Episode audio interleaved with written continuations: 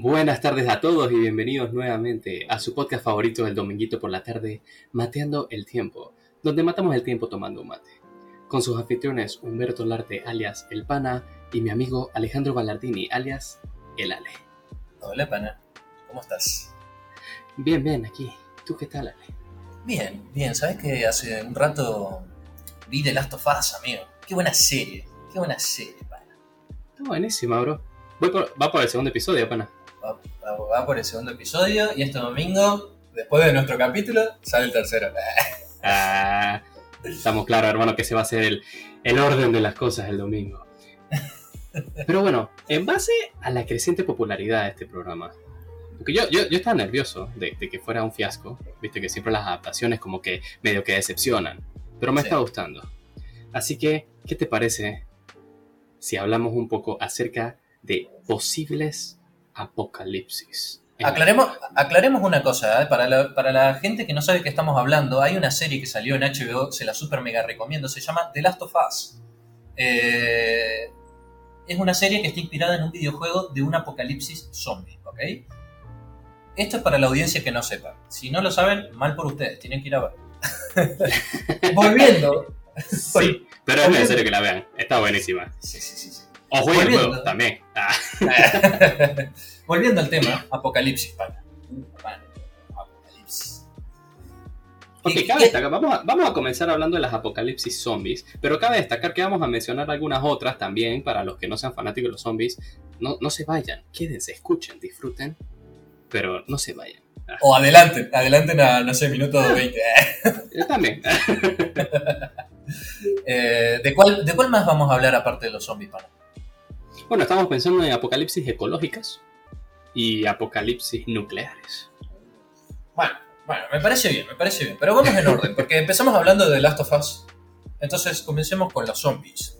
Que quiero aclarar acá al público que yo soy un gran amante de toda la cultura de los zombies. Me parece que sería la mejor apocalipsis del planeta. Por más que yo me convierta en el primer minuto, la primera hora en un zombie, quiero aclarar que la pasaría bien en esa hora. en esa hora. Claro, el Sí, tipo sí. está viendo cómo todo el mundo se convierte, todo el mundo se come entre ellos, no de la manera piola. Ah. y, Pero- Ajá.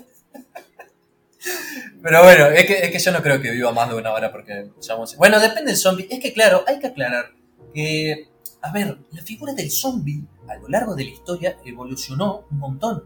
O sea, nosotros tenemos percepciones de zombies muy diferentes. El cine, la literatura, los juegos, eh, las culturas nos dan a nosotros figuras o estos zombies de distinta manera. Hay zombies que se mueven muy lento, hay zombies que son literalmente Usain Bolt corriéndote trepando paredes y hay zombies que, no sé, que literalmente tienen extremidades medio raras. O sea, hay un montón de tipos de zombies. Pero hoy, chicos, les voy a ilustrar de dónde vienen los zombies, porque es muy loco.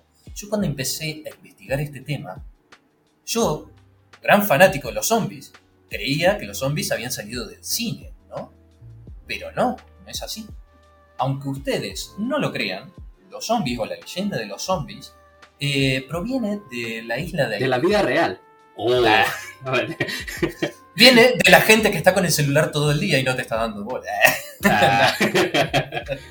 no, mentira. Viene de la isla de Haití, ¿ok? Y se relaciona mucho eh, con la época de la esclavitud y la cultura vudú, ¿ok? Vamos, voy a dar un poco de contexto de cómo la cultura vudú ve al alma de una persona para después derivar en los zombies de la cultura vudú. En la cultura vudú, de acuerdo a esta religión, tenemos un alma dual, o sea, como que nuestra alma está dividida en dos partes, ¿ok? Tenemos, por un lado, el gran... Eh, disculpen mi inglés, ¿no? Pero básicamente es Gron Bon Age, o algo así.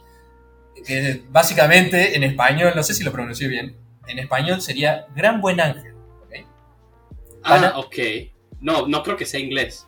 ¿No? Ah, puede ser, capaz, capaz es otro idioma. Yo, yo, yo, yo para mí era inglés. Bueno, nada, eh, Gran Bon Age, que es Gran Buen Ángel, que bueno, esta parte del alma es la que controla la personalidad, la memoria, los sentimientos de las personas, y bueno, básicamente perder esta parte del alma equivale a morir, ¿ok? Y luego está el, el T-Bone que es Pequeño Buen Ángel. ¿ok? Acuérdense, acuérdense de este, el T-Bone. Que esta, esta parte del alma está a cargo del cerebro, la sangre, la cabeza y la conciencia. Y es por el medio de la pérdida de esta parte del alma que se crean los zombies. Entonces, derivándonos un poco más para el lado de los zombies. En la religión vudú existen unos hechiceros que se llaman Bocón. Que se ¿Cómo se cree. Bocón, así. B larga ok. O-C-O-N. Como con bocas grandes. Claro. Bien. que se cree que son capaces de robar el Tibonage. Acuérdense que este es el, el pequeño buen ángel que es el encargado de el cerebro, la sangre, la cabeza, la conciencia, etc. Eh, entonces, bueno, este hechicero roba el Tibonage eh, mediante artes mágicas, ¿no? Y gracias a este proceso, o sea, este proceso se cumple gracias a las artes que se llaman zombificación. Entonces, hay dos tipos de zombificación. Está el zombie incorpóreo, que este es básicamente que el hechicero eh, saca el Age de, es robado, digamos, y encerrado en un recipiente. Básicamente como si fuera un títere, ¿ok? Encier- Encierra el alma en alguna marioneta o en algo y lo controla a su voluntad, ¿ok? Eh, Como si fuera, no sé, que el alma lo encierra en un espantapájaro, entonces después el espantapájaro va y hace la voluntad del hechicero.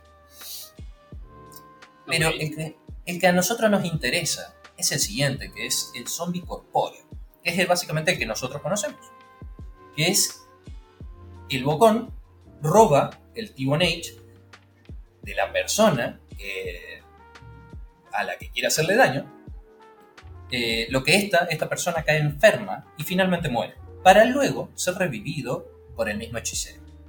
Esa, esa básicamente es el inicio. Ahí nace la verdadera cultura de los zombies.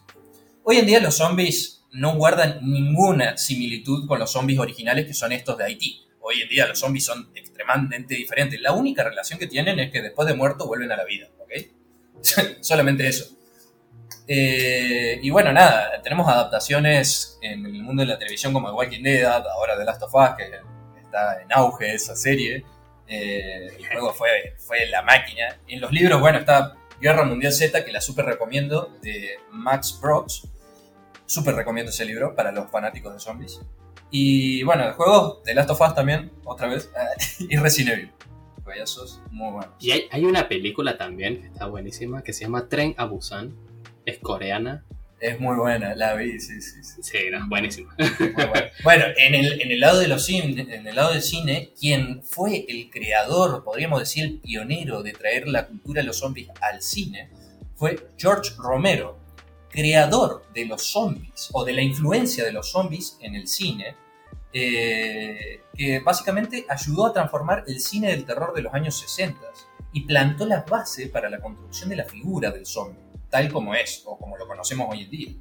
Y bueno, la película que él sacó, que fue la primera y, y es la más famosa de todo, es La Noche de los Muertos Vivientes, de, de- de 1968.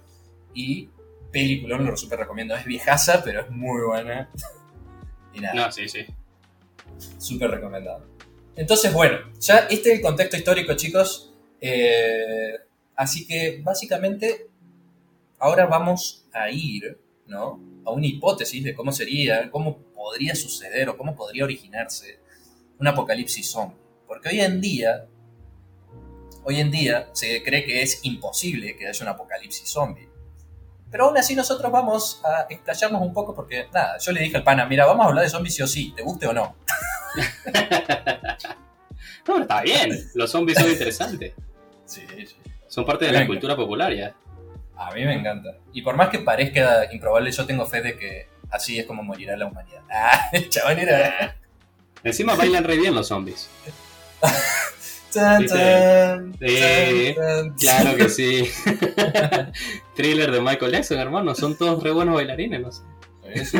No, no, no, no, tremendo. Pero bueno, a ver, por ejemplo, yo creo, o por lo menos esto es lo que en los libros o en los cines está muy muy, o sea, como estas hipótesis de cómo podría, es, por ejemplo, eh, una, un, ¿cómo se diría? Una fuga de algún patógeno biológico de algún laboratorio científico, ¿no? Que básicamente, no nos vamos a ir muy lejos de la realidad, lo que pasó con el coronavirus en Wuhan, mucha gente piensa que en realidad ese virus se escapó de un laboratorio de ahí de China. Nada. Es una de las hipótesis, sí. Entonces, de ahí sale básicamente, o sea, no de ahí, pero sí está bueno como plantearlo y decir qué loco sería algún virus o algún patógeno que nosotros no conocemos y que lo tienen ahí desarrollado y que se escape, ¿no? Que, no sé, algún científico que no tomó el café del día y tenga sueño, se le caiga el, la, la muestra, ¿no? Al piso y ¡pum! Chao. Toda la, todo el sector científico, toda la planta científica esta eh, se, infectó con este virus y uno de los zombies escapó y empezó a morder y chan, chan, chan, chan. y una cosa lleva a la otra y de repente son uno, son dos, son cuatro. Es exponencial la cosa. Bueno, empieza uno, pero uno son dos. Después dos son cuatro. Después cuatro, dos son cuatro. Dos, cuatro, y así se va. no, y terminamos entonces ya con una cantidad absurda, ¿no? Eh, que de hecho creo que en la historia, o sea, esto no tiene que ver tanto con los zombies, pero hubo un accidente en la India, si no me equivoco, de una fábrica que, que, que le pasó esto. Que hubo, no sé si era un patógeno o qué era, pero, pero se hubo como un, un escape, una fuga digamos, y terminó matando 25.000 personas. 25.000. Sí. Así que, así que tampoco es algo, o sea, son cosas que han pasado, obviamente no ha derivado a un apocalipsis zombie, pero son cosas que pueden suceder, o sea, puede suceder que se escape un patógeno y quedamos todos convertidos en muertos vivientes. Sí, sí, aparte, no sé. Bueno, otra, otra que se me viene a la mente, capaz, es la que está proponiendo ahora The Last of Us, que es el de a través de un hongo. Porque claro, yo, yo quiero aclarar que este tema yo lo charlé con un médico que está estudiando infectología, o sea, está derivado al área de infectología, ¿ok? Entonces, tengo fuentes, ah, tengo fuente que literalmente me explicó cómo funciona el tema de los hongos. Y entonces él me dice que es imposible que suceda lo de Last of Us, por lo menos hoy en día. Pero claro, de Last of Us lo que propone es que Claro, el hongo que ellos dicen, que no me acuerdo el nombre, pana, ¿lo podés investigar rápido al hongo que ellos proponen de Last of Us? Mientras sigo explicando. El, hongo que ellos proponen, que básicamente toma posesión del, anfitrión, vendría a ser, eh, y los maneja el, el, Cordyceps. El Cordyceps, sí. Que básicamente es, un hongo que existe. Eh, es un hongo que toma posesión de hormigas. ¿ok? Le, el, hongo está en una hojita, la hormiga va, se come la hojita infectada con el hongo, con una espora. En realidad es, eh, un hongo que se va multiplicando por espora, ¿ok? Entonces, estas esporitas van en el aire y se quedan en algunos lugares. Y la hormiguita va y come la hojita. Entonces, después la hormiga pasan unos días y el hongo empieza a atacar el sistema nervioso de la hormiga para controlarlo. ¿Qué hace? el, hongo manipula la hormiga para irse hasta la punta de alguna planta que esté elevada y deja que la hormiga muera ahí. Pero ¿por qué se va a la punta de una planta?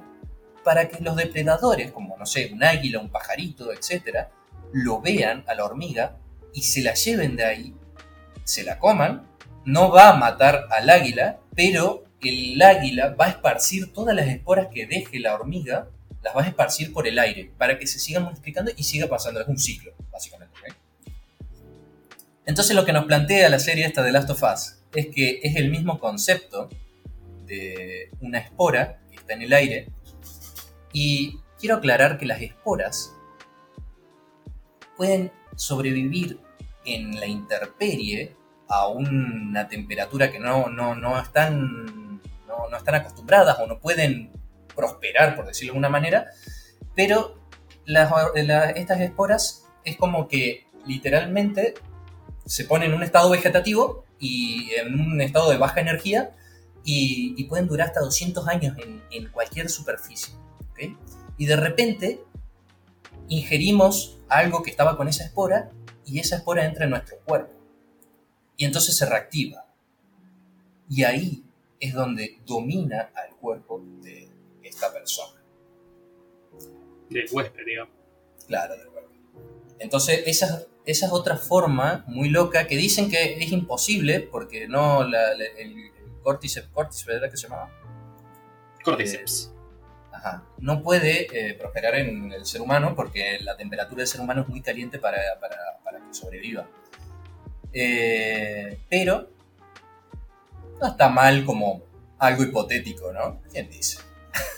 sí, una especie de córdiceps sobredesarrollada que sea capaz de soportar esas temperaturas y fuimos. Olvídate. ¿Sabes Esto, esto, dato, dato de color. ¿Viste ah. Pokémon? sí. bueno, hay un Pokémon que se llama Parras. Parras, ¿no? Es una, una cosita chiquitita que parece una especie de crustáceo, no sé, no sé qué es. Eh, eh, es, como, es como un insectito, que tiene dos pequeños honguitos en la parte de atrás, de, en la espalda, digamos. Sí, sí, sé cuál es. Entonces, cuando, voy a poner fotito para que la gente lo vea, por si no saben, ¿no? Incultos. Ah, no, mentira. Eh, cuando evoluciona, evoluciona a Parasect.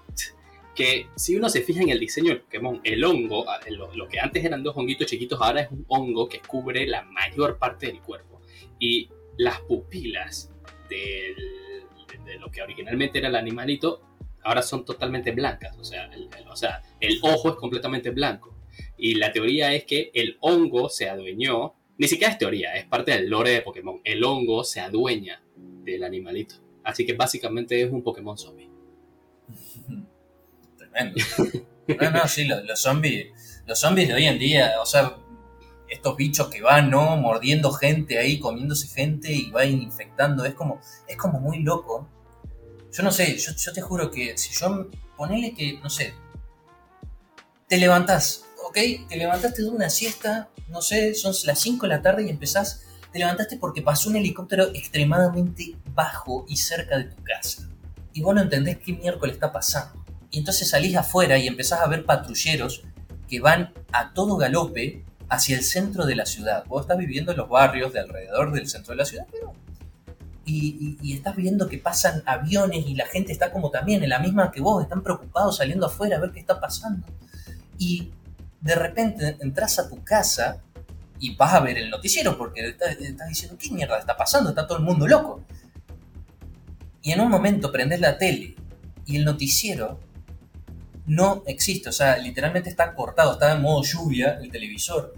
Y en un momento aparece como la imagen, de, no sé, como fuera de, como pues, no tiene señal, pero con una notificación del gobierno diciendo, no salgan de sus casas, quédense adentro, la ciudad está en cuarentena.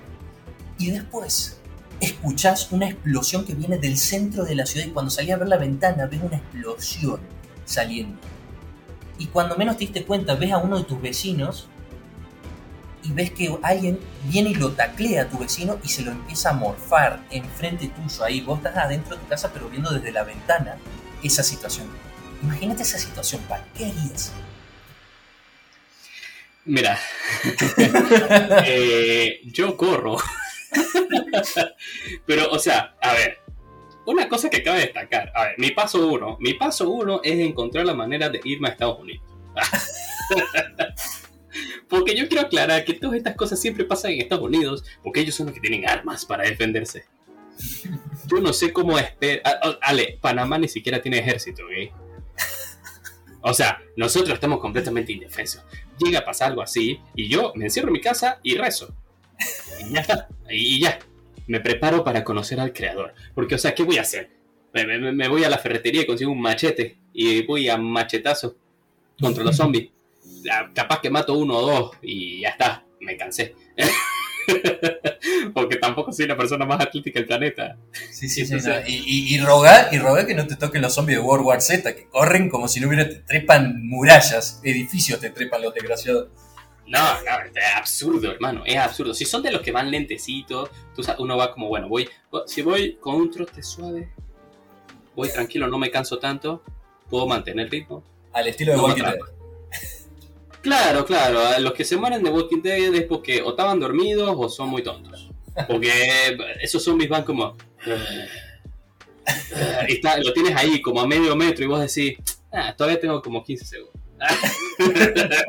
y sí, o sea, pero acá no, hermano. Entonces, ¿qué? Que agarro un cuchillito de mi cocina. Una, una tijera. No sé, me- me- honestamente, si estoy en Panamá, acepto mi destino y muero. Ahora, si estoy en Estados Unidos, solamente por el hecho de que ellos pueden tener armas, yo creo que por lo menos se puede hacer algo, ¿no? A lo de Walking Dead o, o cualquiera de estas, te haces un grupito. Lo que quiero, lo que quiero aclarar, porque claro, acá nosotros nos estamos preocupando mucho por los zombies, pero algo que hay que aclarar es que en el apocalipsis zombie, los zombies son uno de los tantos problemas, porque después de repente tenés grupos de gente que están armadas y que te van a venir a saquear porque también quieren recursos y están escasos de recursos. Entonces, los zombies son un problema, pero también el problema es la gente, porque literalmente ya no hay ley que te proteja, no hay nadie que te proteja. Sos vos en el mundo exterior solo. Y de repente tenés grupos de, no sé, gente que se come gente, de gente que te va a matar para robarte o te va a esclavizar para que trabajes para ellos. Eh, no, no, eso, y que lo plantean muy bien la serie de Walking Dead, lo plantea bien y The Last of Us también lo plantea muy bien a eso. Sí, sí, sí. Eso era exactamente lo que iba a decir. Que, que en todo caso los zombies es uno de los problemas, pero los humanos sobrevivientes que también están en las mismas, mm, mm, esos son los que van a... Eso, porque encima esos piensan. los zombies vamos a decir que son zombies normales que no piensan. Claro. Entonces, claro, uno contra un ser no pensante a lo mejor tiene más posibilidad. Pero ya con un ser que piensa, claro, tú te haces tu grupito, pero después empieza la desconfianza, empieza qué va a pasar. No, no, no, no, no, mucha No, no. Y después de repente hay alguien que, que lo mordieron, pero no lo dijo. O sea, no, no quiere decirlo porque sabe cuál es su destino. Si lo mordieron, sabe que se va a convertir en un zombie. Y si dice que lo mordieron, lo van a matar, es obvio. Entonces de repente está todo normal y, y, y empezás a ver que se escuchan tiros en tu grupo, en tu campamento. Y cuando vas a ver, nada, tu amigo se está comiendo a tu novia. Pero comiendo en el sentido, no, no es que ustedes creen, sino que le estaba ahí morfando el cuello, ¿no? Y te ve a vos así con toda la cara ensangrentada. Y vos decís, pero si hace un rato estábamos tomando un café juntos, hijo de mí. y va y te, te quiere matar, ¿entendés? O sea, nada, es, es- yo, yo siento que no sé, yo me encantaría ver el apocalipsis zombie, no vivirlo. Ajá, yo creo que ninguna de las dos. No, no, bueno, verlo, verlo en el sentido de una serie, ¿no? Así como The Last of Us o cosas así, pero obviamente no, no debe ser lindo ver en realidad a la gente morir por zombies. Como, No, es que aparte tú, tú lo piensas como, como personas ajenas a ti, ¿viste? Y de repente tú dices un desconocido, no pasa nada. Pero en el momento en que personas que conoces y quieres, las empiezas a ver en esa posición y te ves forzado a matarlas, porque sabes que se van a convertir y, te van a matar si no lo haces, ahí ya es otra historia, hermano. Ya eso es un conflicto interno fuertísimo, un trauma que, que, que insoportable. Imagínate, pana, que me muerden y vengo y yo soy honesto y te digo, pana, me, me acaban de morder. Tengo dos horas de vida nada más de convertirme en. Nos vimos en Disney, capo. Al lobby, papá. Nos vemos en el lobby, negro. No, bro. No, no, no. Sería. No, no. no. O sea, me vuelve. Siento que, siento que en una situación así yo personalmente me volvería loco. Como que no, como que no sería capaz de, de soportar la, la presión de eso. Si no me matan los zombies, me, vuelvo loco yo en mi mundo de, de, que no, no, no lo supero. No supero las muertes de la gente que quiero y mucho menos si yo las termine matando. Y de repente hay otra cosa que quiero aclarar de los zombies. En ninguna serie lo muestran, pero en Resident Evil, que es el juego, sí lo muestran muy bien. Y es que los perros también pueden convertirse en zombies. Y esos son mucho más difíciles de matar, porque son un blanco más difícil de apuntar y porque encima se mueven rapidísimo. Imagínate, pana, que el astro se convierta en zombie. ¿Lo, lo, lo, lo pensaste porque lo escuchaste ladrar recién? Como que recién ladró. A mí no me engañas. Pero que se convierta, no, bro, eso sería peor. Imagínate matar a un perrito. Claro, bro. eh, pero imagínate Sí, encima vos, vos te No. estás levantando, te estás levantando porque escuchaste que, o sea, vos siempre dejás tu puerta entreabierta y escuchás que alguien está abriendo tu puerta. Y cuando alumbras con el teléfono ves al astro que es blanco. Quiero aclarar que el astro es de estos perritos blancos, felpuditos como ovejitas. y lo ves al astro todo lleno de sangre, así, con... Ahí mirándote con ganas de, de comerte una pata. No me río, bro, no me, no me no, lo que es mi perrito. Imagínate correr del astro zombie, o sea, porque vas a tener que correr. No, lo cago matando, bro, ¿qué voy a hacer? Ya no es mi perrito. Eso es lo que, yo creo que ese, yo creo que llegado a ese punto, eso es lo que uno tiene que tratar de, de pensar, que ya no es lo que era, digamos. O sea, ya no es tu perro, ya no es tu hermana, ya no es tu mamá. Ah, mira, está acá el astro. Hola. Ah, y empezaba, Ay, no, no. Pero sí, entonces. eh, ah, ¿Quieres jugar el astro ahora que estamos grabando? Dios mío. ¿Qué te iba a decir? ¿Tienes algo más que añadir sobre este tema o te gustaría que pasamos al siguiente apocalipsis?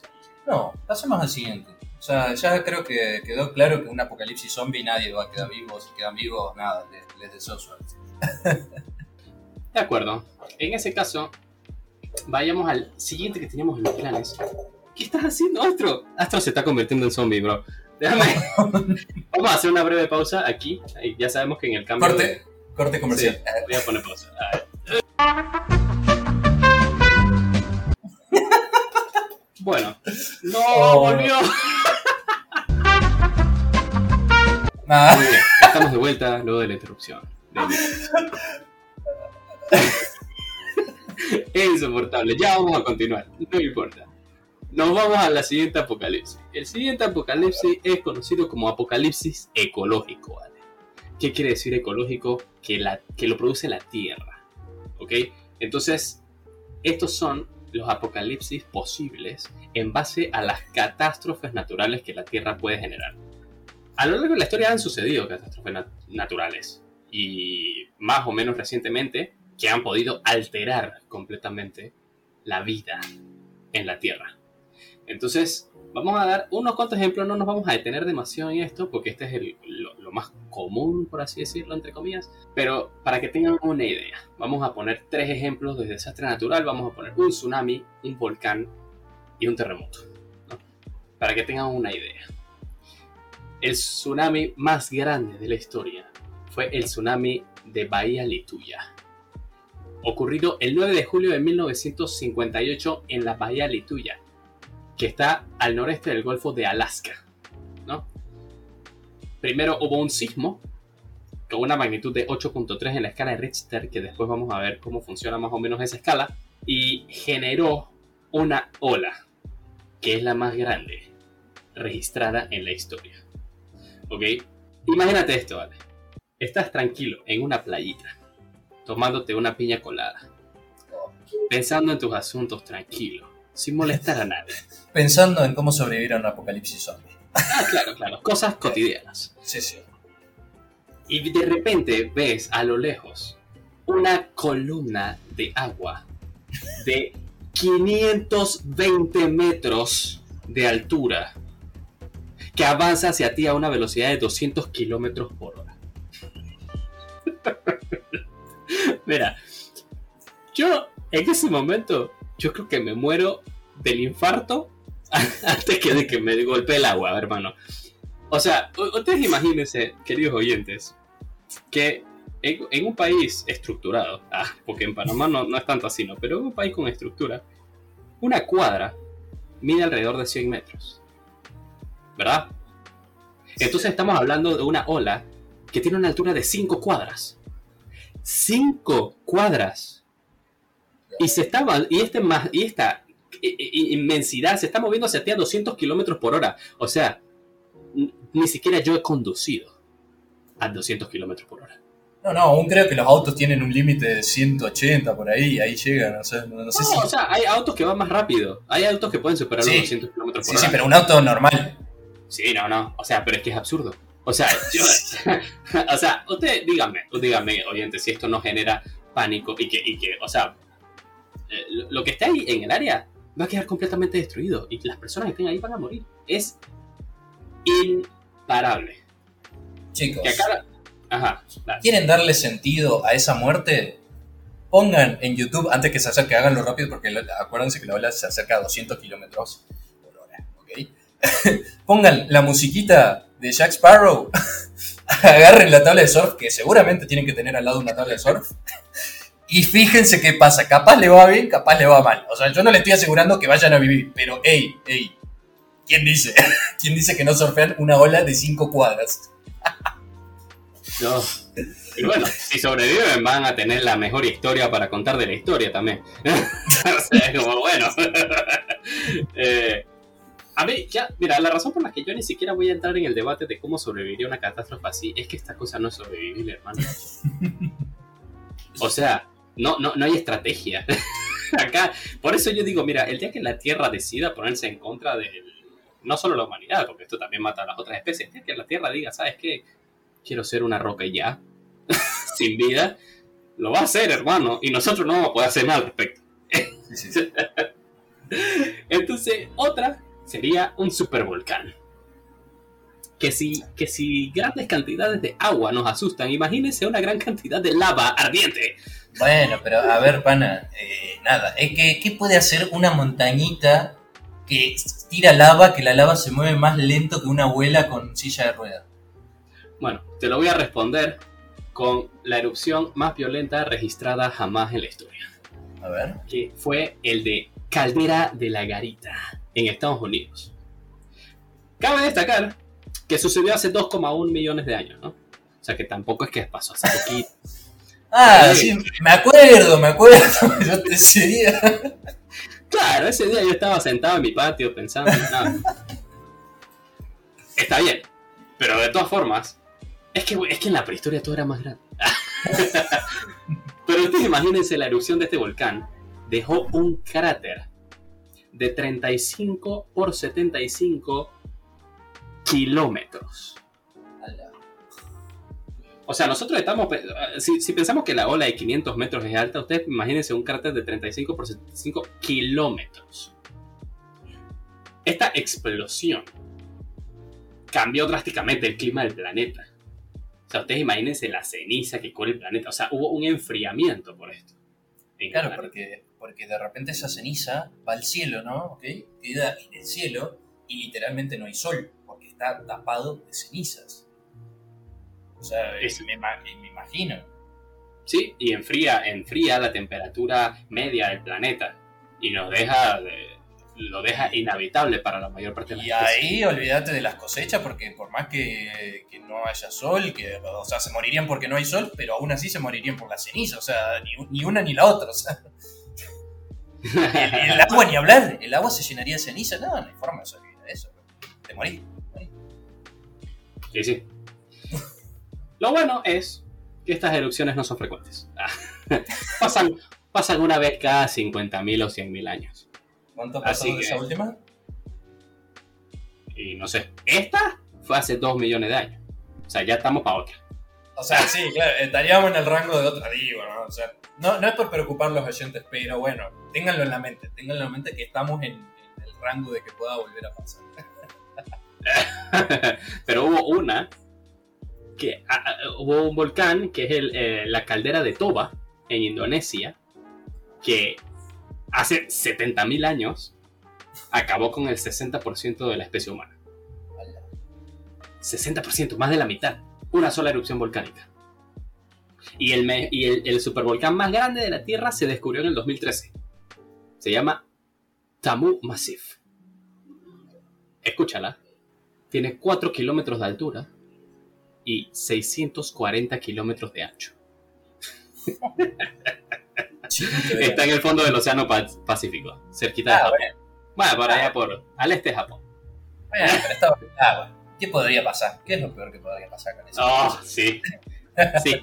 Si el otro que no era tan grande mató al 60% de la humanidad, ¿qué puede hacer uno? ¿Qué puede hacer el, el más grande, no? y bueno, en materia de terremotos, vamos a hablar un poco para, para que se entienda la magnitud de los terremotos. vamos a hablar un poco de lo que es la escala Richter. ¿Ok?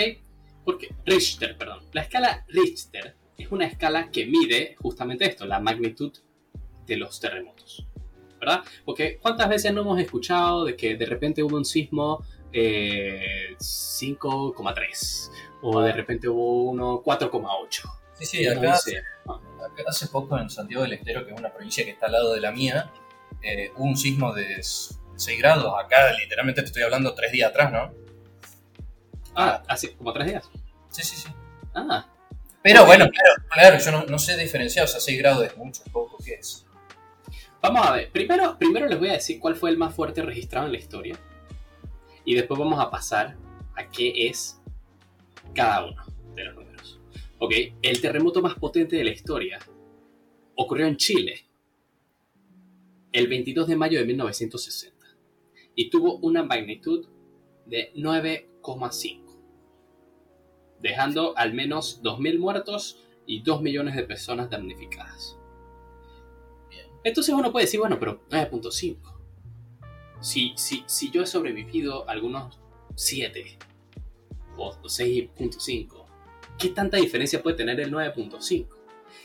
Y lo que pasa es que la forma en la que está calculada esta escala es exponencial. O sea, decir la distancia de 1 a 2 no es lo mismo que la distancia de 2 a 3. Al ser exponencial, el aumento es grandísimo de un número al siguiente, ¿verdad? Entonces, vamos a decir, si nosotros tenemos uno de nivel 2 o menos, se reconoce como micro. Es un microsismo, es casi imperceptible. Es más, ni siquiera se pueden percibir. Con decirte que en el mundo pasan alrededor de 8000 al día. Porque la Tierra, las placas tectónicas siempre se están moviendo y estos son los microsismos que nadie les para bola porque no, no tiene sentido, ¿viste? Después, de 2 a 3,9 son menores. Mm, de 2 a 2,9 casi nunca son perceptibles. De 3 a 3,9 a veces se sienten, pero es como que, ay, mira, está temblando. Se movió un poquito la Tierra, no pasa nada. Estamos tranquilos. De esos hay alrededor de 49.000 al año. Después avanzamos de 4 a 4,9 que ya vienen a ser ligeros. Acá ya tú sientes que se está moviendo, de repente se te movió un poquito el cuadro, viste que tienes tu cuadro y quedó así como diagonal. Dices, ah, tembló porque se movió el cuadro. Bien. Después vienen de 5 a 5,9, ya son moderados. Pero dijimos de 4 a 4,9 pueden mover objetos en las habitaciones y generar un poco de ruido. De 5 a 5,9, que uno puede decir es solo un numerito más, ya puede causar daños en edificaciones débiles o mal construidas. O sea, ya pueden empezar a ver daños. De 6 a 6,9 ya es considerado fuerte. Puede llegar a destruir áreas pobladas en hasta 160 kilómetros a la redonda. De eso ya tenemos solamente como 120 al año. O sea, no pasan todos los días. Después tenemos de 7 a 7,9, que ya son catalogados como sismos mayores, que dañan zonas extensas. Solo tenemos una cantidad pequeña de 18 al año. Después vienen los épicos, de 8 a 8,9 que pueden causar graves daños en zonas de varios cientos de kilómetros. De esto nada más pasan uno o tres por año. Después tenemos los catastróficos, que acá es donde cae el de Chile, que fue de 9.5, bueno, de 9 a 9,9 tenemos devastadores en zonas de varios miles de kilómetros. O sea, estos son eventos que ocurren si acaso una o dos veces cada 20 años. O sea, es algo violento. Y después tenemos los teoréticos. O sea, esto ya es teoría porque nunca ha sucedido, pero eh, terremotos que estén ya 10 o más en la escala Richter son legendarios o apocalípticos, literalmente, nunca han sido registrados. O sea, en toda la historia de la humanidad, desde que se tienen registros históricos de los sismos, nunca ha pasado uno de esa magnitud. Pero si llegas a pasar, Ale, yo creo que estamos medio jodidos. sí. La verdad que, nada, no me gustaría que el suelo, o sea, no, tenía dónde escapar, básicamente. estés donde estés, nada, vas a morir. Sí, sí, sí, sí. Acá la, la Tierra se divide. O sea, ver la película esa, el día después de mañana, viste que de repente empiezan los temblores, se parte la Tierra, la gente se cae por las grietas. Esto realmente pasa. Sí, sí. Y la podría película- pasar. La película 2012, ahí también, parte la ciudad, se caen todos los edificios dentro de las grietas, nada. No, terrible, ¿no? Yo no quisiera estar en un en lugar de un montañista cuando sucede un terremoto de esa magnitud. Yo llego a estar cerca de una montaña en esa situación. no, en verdad, mira, yo creo que yo llego a estar en cualquier lugar en esa situación y voy a morir. Eh, ya, o sea, sí, o sea, porque mira, en Panamá, en Panamá es poco común los desastres naturales. Entonces nosotros estamos acostumbrados a que de repente pasa el temblor más mínimo, así un temblor ligero, de, de- si acaso entre 4 y 4,9, como que se movió un poquito el cuadro y cosas, nosotros ya estamos como nerviosos. Yo ni siquiera quiero pensar cómo es la vida en Chile. o sea, es escalofriante. A todo esto, un saludo a nuestro amigo chileno que seguramente sabe de lo que hablamos. Tenemos un amigo en común que es de Chile, acá, en el Cora, amigo. Ah, sí, sí, sí. Y me el Cora, consta, que nos, me consta que nos escuchas, así que En el- salúdame por Instagram. Ah, En el Cora, weón. bueno, pana, yo creo. A ver, chicos, el, el tema con estos desastres ecológicos es que me parece que son los más reales que pueden llegar a suceder. Porque el de zombies está más allá de una ficción, pero esto sí puede suceder, así que nada. Les deseo suerte, chicos. Seguramente moramos de esto. Ahora, pana, me gustaría que pasemos a otro apocalipsis. Y este va a estar interesante, me parece, que es el apocalipsis nuclear. a mí me parece, Ale, que este es un apocalipsis que tiene bastante relevancia en la actualidad. Por Sí, todo lo que está pasando con la guerra, ¿no? Ah. Eh, porque uno de los temores más grandes que tenemos por una tercera guerra mundial es justamente esto, de bombas nucleares y todo esto, y, y acabar directamente con, con la faz de la Tierra, ¿no? Claro. Pero a, todo esto, a todo Ajá. esto hay precedentes de encima, porque, o sea, porque de, de última tenemos esto, ¿qué pasa?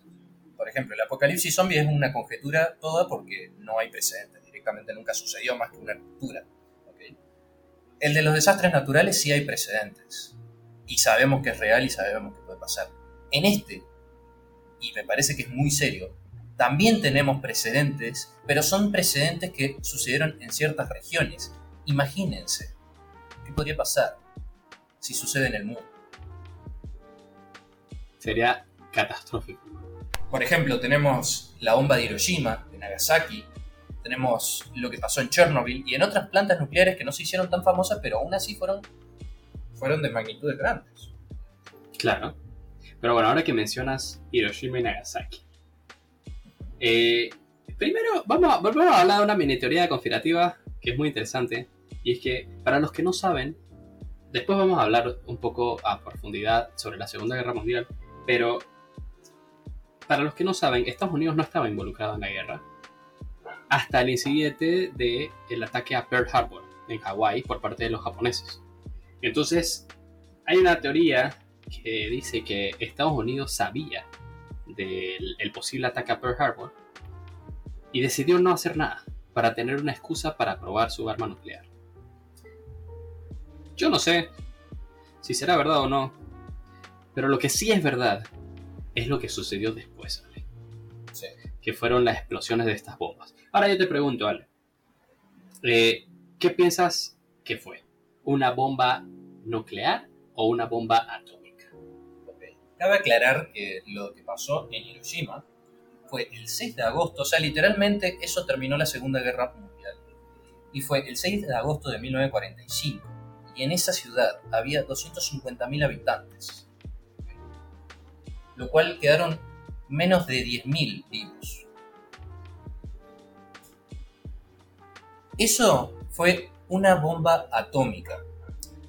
Estoy seguro porque la única, o sea, esto es muy loco y es lo que hoy le decía a Pana.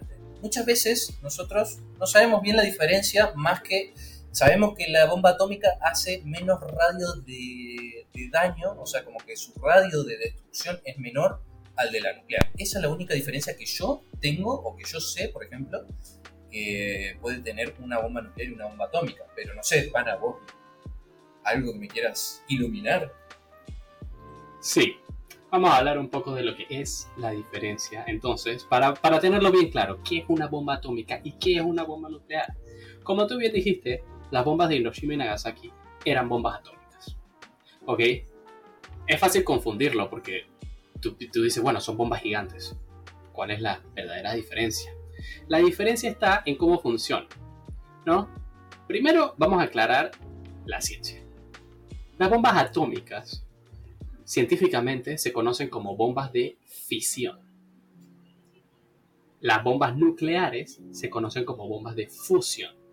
¿Ok? Básicamente son términos opuestos.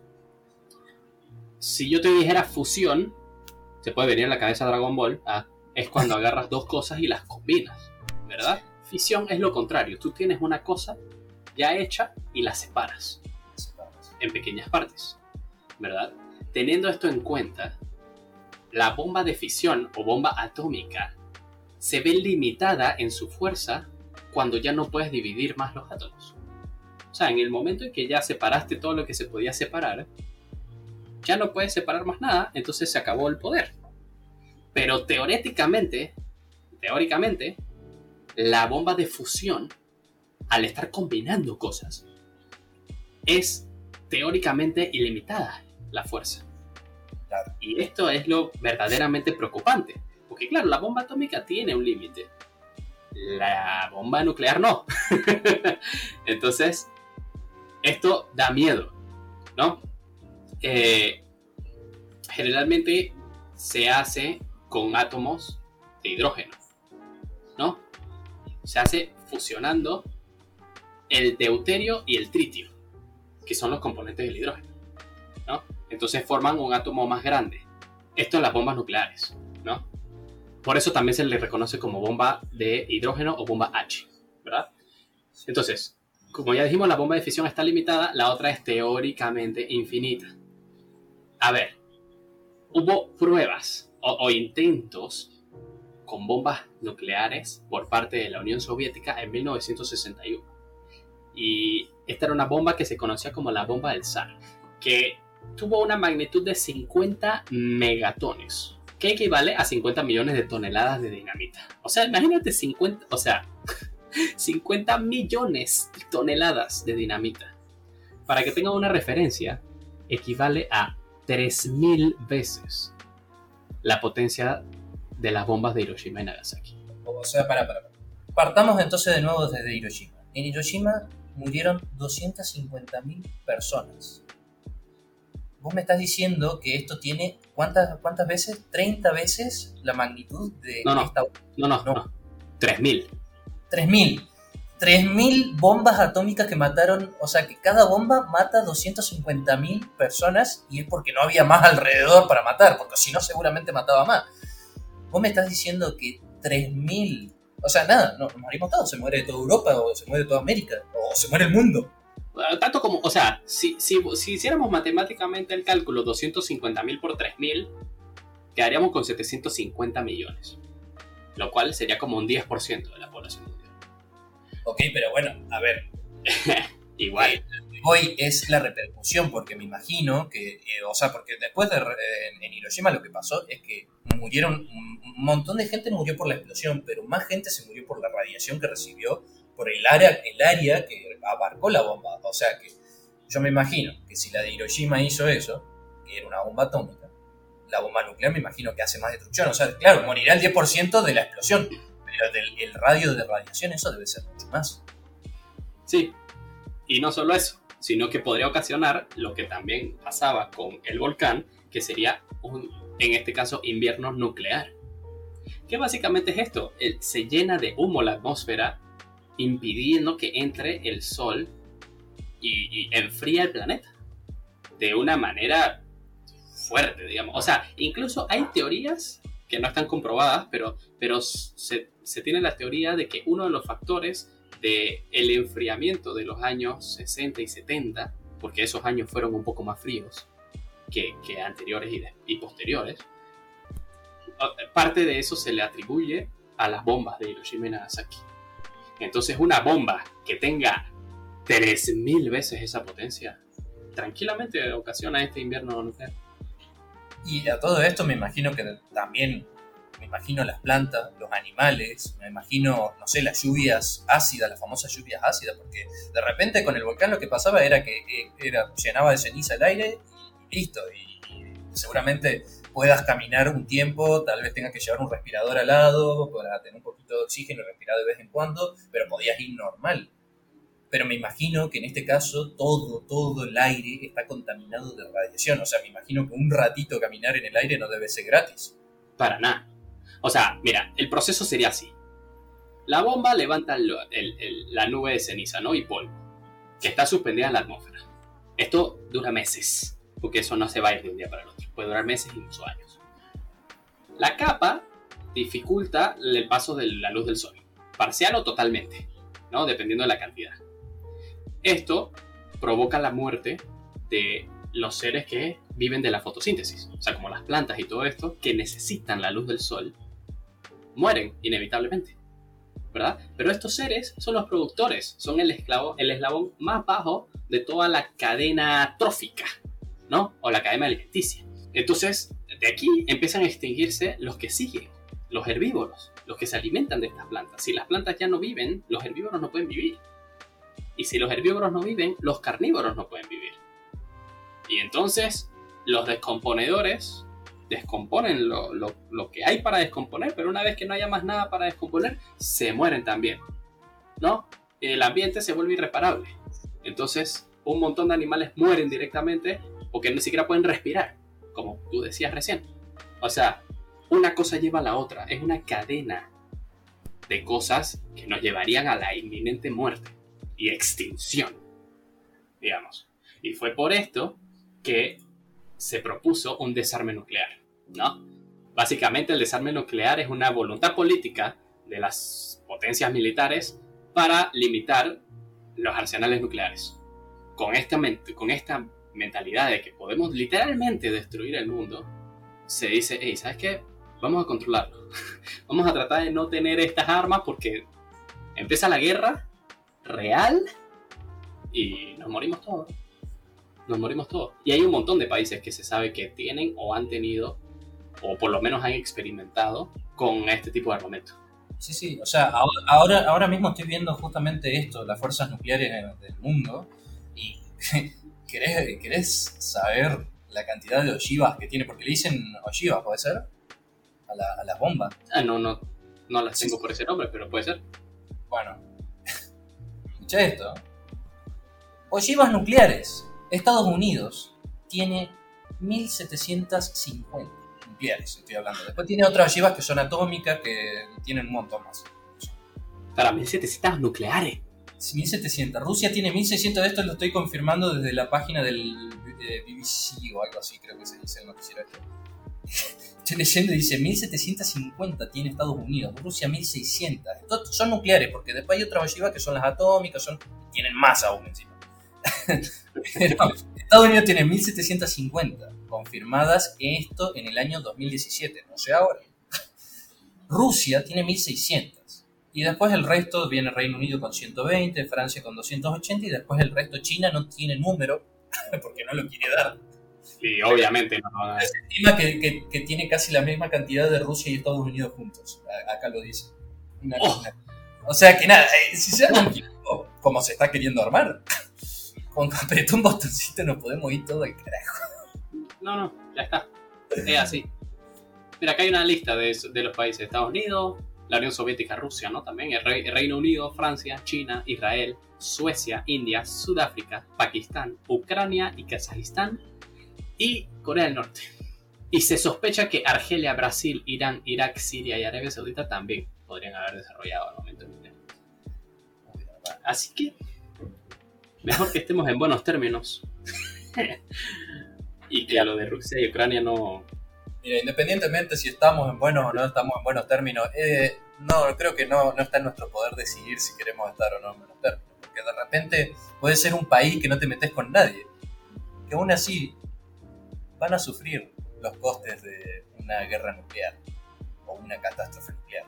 Porque capaz no bombardeen tu país, pero aún así, la radiación la vas a recibir. El, frío, el invierno nuclear, lo vas a recibir. eh, la crisis mundial la vas a, a sufrir. Así que, independientemente de si estás en buenos o no términos, creo que nada, nos queda simplemente tener fe en la humanidad que no es tan idiota para crear su propia extinción. Esperemos. Porque, porque, porque de repente, bueno, acá pusimos las diferentes apocalipsis. Tenemos una apocalipsis de ficción, que hasta el día de hoy es ficción. Quien dice que capaz no suceda, pero hoy en día es una ficción, es una cultura, es algo que nos divierte en los cines. Después tenemos una que está más allá de nuestro poder, nosotros no podemos hacer nada, solo es cuestión de, de la madre naturaleza, si nos quiere o no nos quiere. Eh, y después tenemos otra que realmente la podemos ocasionar nosotros mismos. O sea, nosotros, los seres humanos, tenemos el poder de extinguirnos a nosotros mismos. Qué buena reflexión. Así que, bueno, me parece que hemos cubierto el material del día de hoy, queridos oyentes. Así que, si quieren, si quieren comentarnos en los comentarios algunas otras ideas de apocalipsis que, que, que les interese o cualquier otra temática que quieran que hablemos, eh, es bienvenida y siempre lo va a ser. Así que, ¿vale? ¿Alguna última palabra? Nada, pane, cuídate. Cuídate de las... No, no, se me va a matar esta noche seguro. se convierte en zombie me asesina. Pero bueno, muchas gracias a todos los que han escuchado hasta ahora. Y nada, nos vemos entonces la próxima semana para un poco más. Chao, chao.